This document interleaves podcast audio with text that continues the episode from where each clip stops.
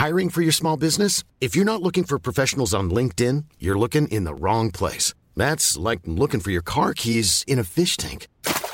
LinkedIn helps you hire professionals you can't find anywhere else, even those who aren't actively searching for a new job but might be open to the perfect role. In a given month, over 70% of LinkedIn users don't even visit other leading job sites. So start looking in the right place. With LinkedIn, you can hire professionals like a professional. Post your free job on linkedin.com/people slash people today.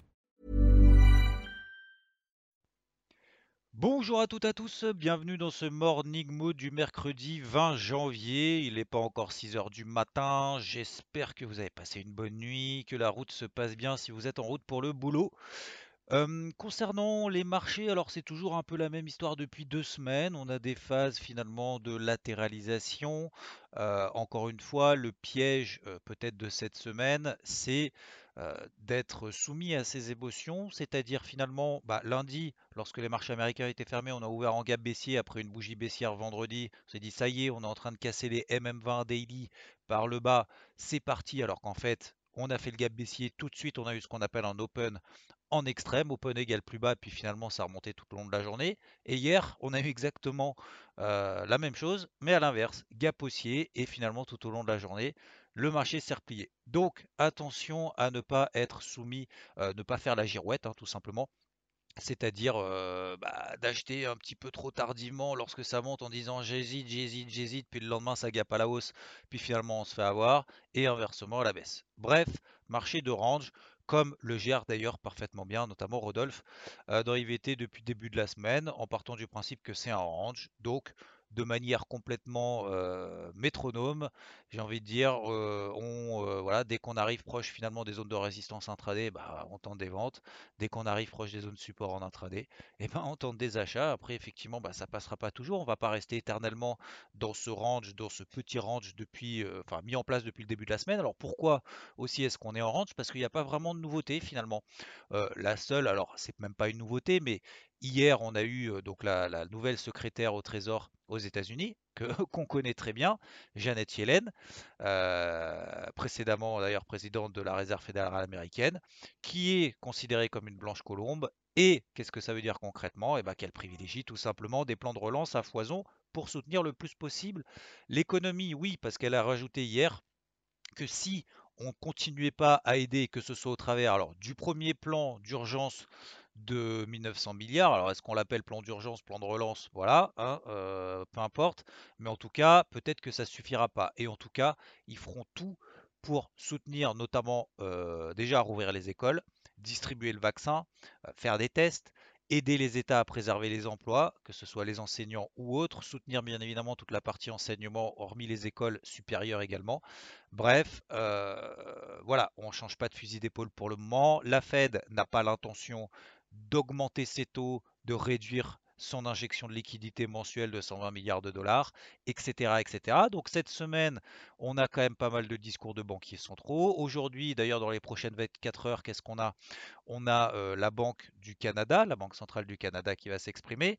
On a également le, la Banque d'Angleterre qui va s'exprimer on va avoir la nuit prochaine le taux de chômage et les créations d'emplois en Australie. Donc ce sont voilà, les grands rendez-vous de la journée avant vendredi, les PMI à, droite et à gauche. Donc le marché finalement n'a pas véritablement de nouveautés à se mettre sous la dent, même s'il y a des publications d'entreprises cette semaine, ce ne sont pas les grosses attendues de Wall Street ni les grosses attendues euh, en Europe. On a eu hier par exemple Alstom qui a publié, ça s'est plutôt bien passé euh, en France. Et euh, voilà. Donc du coup, on a toujours cette petite pression baissière sur le dollar américain. On a une grosse zone de résistance sur le dollar index pour ceux qui l'ont à 11 750 points. Donc le retournement haussier sur la grosse zone mensuelle qu'on a vu euh, pour le moment, bah c'est pas acté, hein, c'est pas fait du tout. Donc on a cette petite pression baissière. Pour information, comme vous le savez si vous êtes sur IVT, que je travaille pour le moment à l'achat au travers de la UD-USD. Alors ça donne rien hein, pour le moment, hein, ça donne pas grand-chose. Il n'y a pas de gros flux, notamment sur les marchés des devises, comme sur les indices. Hein. Euh, il n'y a pas besoin de s'exciter plus que ça. Mais du coup, ça permet également, et surtout peut-être à l'or et à l'argent, après la grosse mèche baissière qu'on a vue ensemble, notamment hier soir sur Twitch, euh, en live, pour celles et ceux qui n'ont pas rejoint, bah, n'hésitez pas. C'est tous les soirs de 18h à 19h30 généralement, parce qu'il y a toujours un petit peu d'affinité, même si j'avais prévu 19h euh, à la base.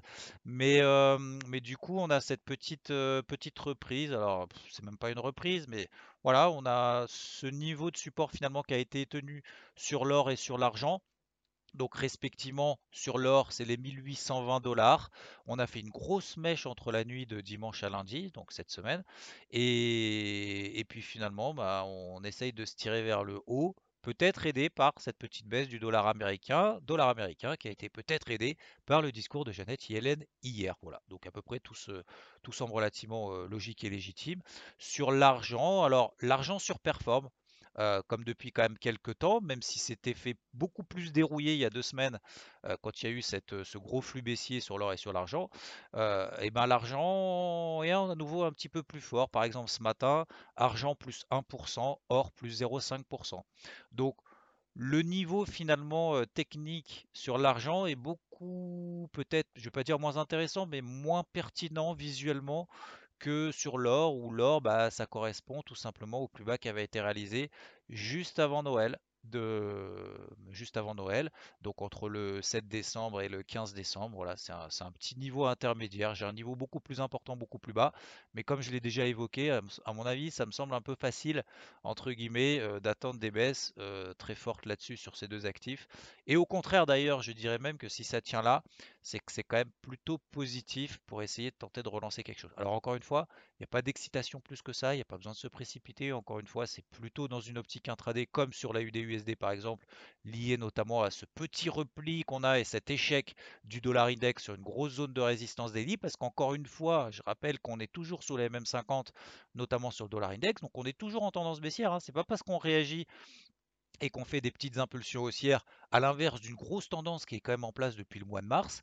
Euh, c'est pas parce que le dollar américain a perdu 10%, ce qui est quand même énorme pour une devise depuis le mois de mars, que forcément plus ça baisse et plus il y a de chances que ça monte. Pas du tout. Pour le moment, il n'y a pas vraiment d'inquiétude et encore une fois, Jérôme Powell, président de la Réserve fédérale américaine, l'a rappelé.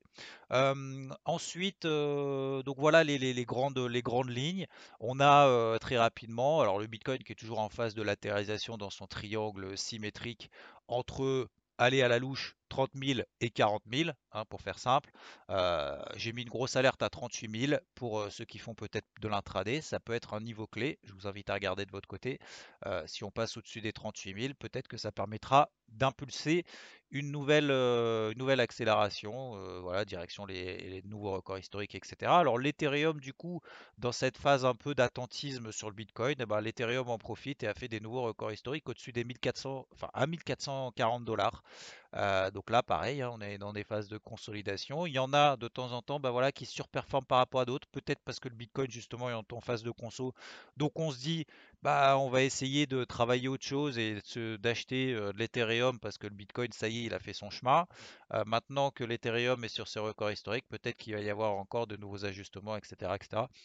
Donc globalement, bah c'est un peu la même chose sur les, sur les cryptos. Bah, ça montouille. Alors euh, certaines, hein, c'est les plus grosses. Hein. le Litecoin, euh, par exemple, l'Ethereum, le Bitcoin, qui est en phase de latéralisation. Et après, il y en a d'autres, je ne vais pas toutes les faire. Mais euh, voilà, c'est globalement, les tendances se poursuivent pour le moment. Encore une fois, prenez du recul sur des niveaux daily. L'Ethereum a perdu, avant qu'il fasse des nouveaux records historiques, qu'a fait l'Ethereum? L'Ethereum a perdu entre le point haut et le point bas, a perdu 35% de sa valeur. C'est-à-dire qu'on était à 1350 dollars, on est passé sous les 900, ça fait 35%. Euh, et, euh, bah, malgré ça, vous voyez que derrière, on fait des nouveaux records historiques. Pourquoi? Notamment bah, parce qu'on a cette MM20 Daily qui est notre point de repère, comme d'ailleurs sur les indices, hein, comme la tendance haussière sur les indices. On a cette MM20 Daily. Après, il nous faut des réactions pour pouvoir impulser des nouveaux mouvements. Voilà, bref, 38 000 dollars à suivre sur le Bitcoin. Euh, c'est tout pour moi aujourd'hui. On a fait le tour. je vous souhaite à toutes et à tous une très belle journée. À ce soir sur Twitch pour ceux qui sont là et qui ne sont pas sur IVT. Sinon, bien évidemment, n'hésitez pas à retrouver l'ensemble de l'équipe IVT sur l'ensemble des classes d'actifs, l'ensemble des unités temps, que ce soit intraday, swing, etc. Il y a euh, des experts dans tous les domaines et beaucoup de partage des plus expérimentés ou même des questions très intéressantes des moins expérimentés qui permettent à chaque fois de proposer de nouvelles choses. Je vous souhaite une très belle journée et je vous dis à plus. Ciao, ciao.